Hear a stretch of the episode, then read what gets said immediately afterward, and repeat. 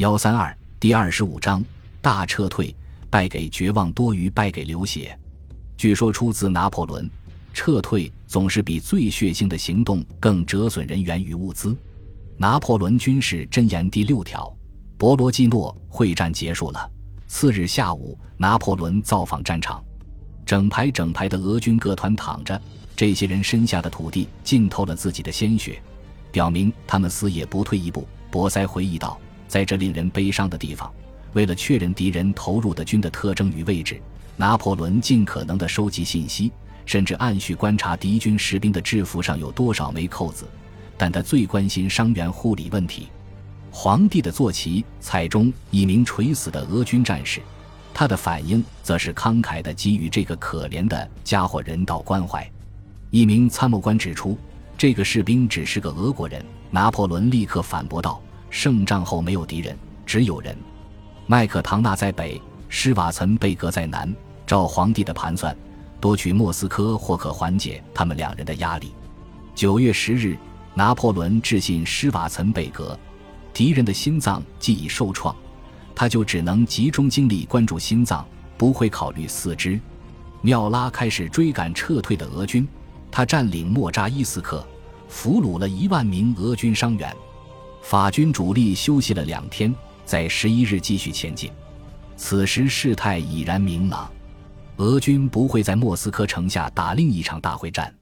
库图佐夫决定献城，并说：“拿破仑是激流，但莫斯科这块海绵会吸干它。”十四日早上，俄军径直穿过莫斯科，军队显然已放弃该城，于是全体居民几乎都离家外逃。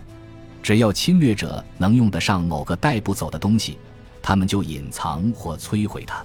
莫斯科市民有二十五万人，仅有一点五万人留下，其中很多人并非俄国人。不过，附近乡村里的确有人入城抢劫。九月十三日，莫斯科大学校长与法籍莫斯科居民的代表拜访拿破仑司令部，他们告诉他，莫斯科已是空城。所以不会有人代表显贵送来传统礼物面包和盐，或交出钥匙。与之相反，一个大胆的老农悄悄走来，提出带皇帝参观城中的主要名胜。后者婉拒了这个机会。站在救赎山上的士兵看到城市就在眼前，他们高呼：“莫斯科，莫斯科！”重振精力，向山下行军。莫斯科有副东方外观，或者这么说。有富迷人外观。维斯瓦兵团上尉海因里希·冯·伯兰特回忆道：“城中五百个穹顶，或是镀金，或是涂了最花哨的色彩，零零星星的耸立于名副其实的乌鱼海洋。”拿破仑的话更平淡：“总算到了那座名城，是时候了。”缪拉与俄军后卫达成休战协议，占领莫斯科。皇帝既考虑了补给和安全问题。也不想让大军团大规模洗劫城市，所以他只让帝国禁卫军和意大利王国禁卫在城中宿营，其他士兵仍待在城外郊野，但他们很快便去郊区抢劫。十五日上午，拿破仑进入莫斯科，克里姆林宫的地雷刚清理干净，他就住了进去，早早就寝。这座城市和巴黎一样大，拿破仑致信玛丽路易斯。提供了一切，瑟居尔回忆道：“拿破仑看到宫殿后，重燃先前希望。可是当日黄昏，城中各地同时起火。二分点时的东北风势头强劲，而莫斯科总督费奥多尔罗斯托普钦离城前挪走或销毁了所有消防车，并凿成了消防舰队，因此火势无法控制。罗斯托普钦在莫斯科城外的沃罗诺沃有一处宅邸。”他在那儿贴了治法国人的告示：“我宁肯烧了自己的房子，也不想见他被你们玷污。”当晚的火焰特别明亮，以至于在克里姆林宫中不点灯都能阅读。法军踏入莫斯科，开始彻查城市，紧接着他们就得努力拯救该城，以免它被自己的居民毁灭。法军不清楚莫斯科的地理环境，也无灭火装备，所以他们不能胜任这项任务。法军枪决了约四百名纵火犯，但莫斯科的九千座主要建筑中，六千五百座不是被焚就是被毁。据拿破仑回忆，很多士兵竭力在火中抢劫，结果葬身火海。法军走后，莫斯科居民清理城市，他们找到了近一万两千人与一万两千五百多匹马的焦尸。拿破仑的铁型军床放在克里姆林宫之行吊灯下。九月十六日凌晨四点，皇帝在床上睡得正熟，这时他被叫醒了，得知城中失火。多么壮丽的奇观！他在窗边观看大火，高喊道：“他们自己干的！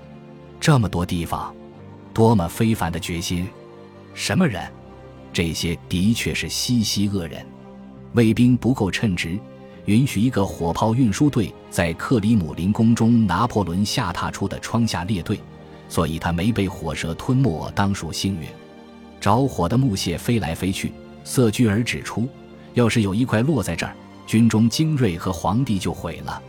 当日大部分时间，拿破仑把士兵组织成消防部队，令人拆除火灾蔓延路线上的房屋，还审问了两位纵火犯贝尔蒂埃、缪拉。欧仁利劝他离开莫斯科。下午五点三十分，大火烧到克里姆林宫军火库，他便听从了他们的劝告。塞居尔回忆道：“我们已然只能呼吸烟尘。”皇帝一行前往位于城外六英里处的皇宫彼得罗夫斯基宫，这断掌达两小时的旅程危机四伏，马匹怕火，所以他们有时得不行。此时，烈焰与残骸已封锁克里姆林宫的前门，拿破仑便从河上岩石中的秘密后门脱身。他绕了很多路，老将方坦德奥多阿尔回忆道，然后脱险。皇室审计官基尧姆佩吕斯也被带离该地。他告诉哥哥：“我们坐在马车里，要被蒸熟了。马不想前进。我最担心宝库，宝物逃过一劫。不久后还增加了，因为法军在宝库里建了一座锻造间，熔掉一万一千七百磅黄金和六百四十八磅白银，其中很多金银来自宫殿和教堂。”两年后，拿破仑讨论俄国占据时承认道。到莫斯科时，以为事情结束了。他声称莫斯科储备充裕，自己本可在那儿度过整个冬天，但他起火了。我无法预料这一点，因为我相信它是史无先例的事。可上帝啊，必须承认那体现了惊人的人格力量。城市未被焚毁的部分足以充当东营，法军也在那的私人地窖中找到一些补给。但莫斯科远远不能让十多万人的军队度过长达半年的冬季，马匹饲料不够，法军的用桃花心木家具和镀金窗框生引火，士兵很快就能靠腐烂的马肉为生。回头看的话，我们发现烧光整座城市对法军更好，因为那可迫使他们立刻撤退。从横渡涅曼河到进入莫斯科的这八十二天中，大军团的核心打击力量。已经减少到不足初始规模的一半。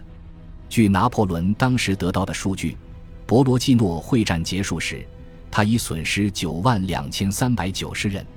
然而，他却不像选择受限的人一样行事。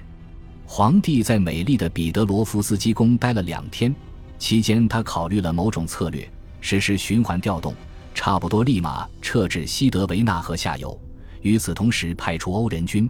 营造法军正进军圣彼得堡的表象。拿破仑对费恩说：“他认为自己可在十月中旬到达里加和斯摩棱斯克之间。”他开始查看地图，起草命令。可是只有欧人支持这个主意，其他高级军官的态度都显勉强。他们辩称军队需要休息，而且去北方是找冬天，就好像他来的还不够快。这些人催促拿破仑向亚历山大求和。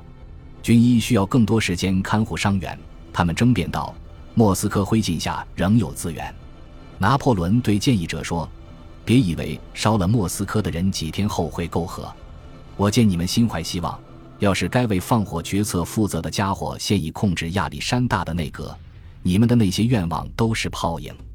亚历山大的宫廷位于圣彼得堡，该地距莫斯科近四百英里。